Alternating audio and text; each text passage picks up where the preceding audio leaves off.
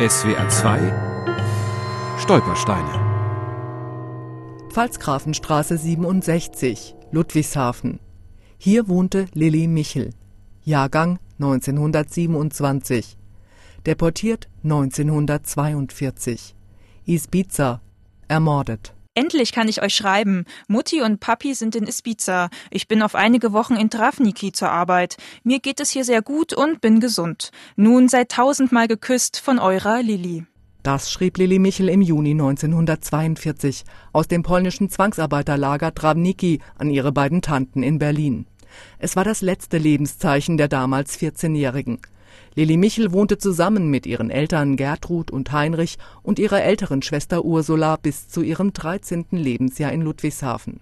Lily was, I think, a very independent girl. Lily war ganz anders als meine Mutter. Sie war ein sehr unabhängiges Mädchen, ein Freidenker. Das kann man auf den Fotos sehen, wo Lily einen Ball hält mit einem frechen kleinen Grinsen auf dem Gesicht. Judith Rhodes, die Tochter von Lillys Schwester Ursula. Weil die Lage für Juden in der Stadt immer unerträglicher wurde, zog die Familie im Mai 1938 ins liberalere Mannheim. Doch die Schikanen rissen nicht ab. Heinrich Michel wurde für einige Wochen im KZ Dachau festgesetzt. Danach bemühten sich Lillys Eltern um eine Ausreisemöglichkeit für ihre Töchter. Doch sie bekamen nur eine Fahrkarte in einem der Kindertransporte nach England.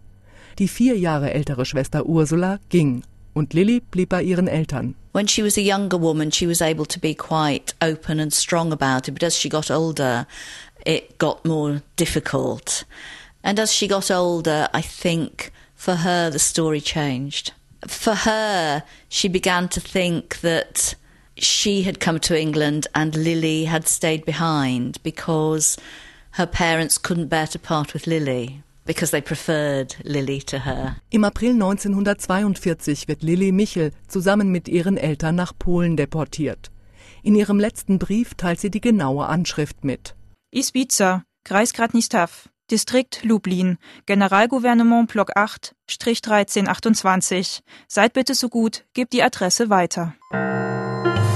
SWR 2 Stolpersteine. Auch im Internet unter swr2.de und als App für Smartphones.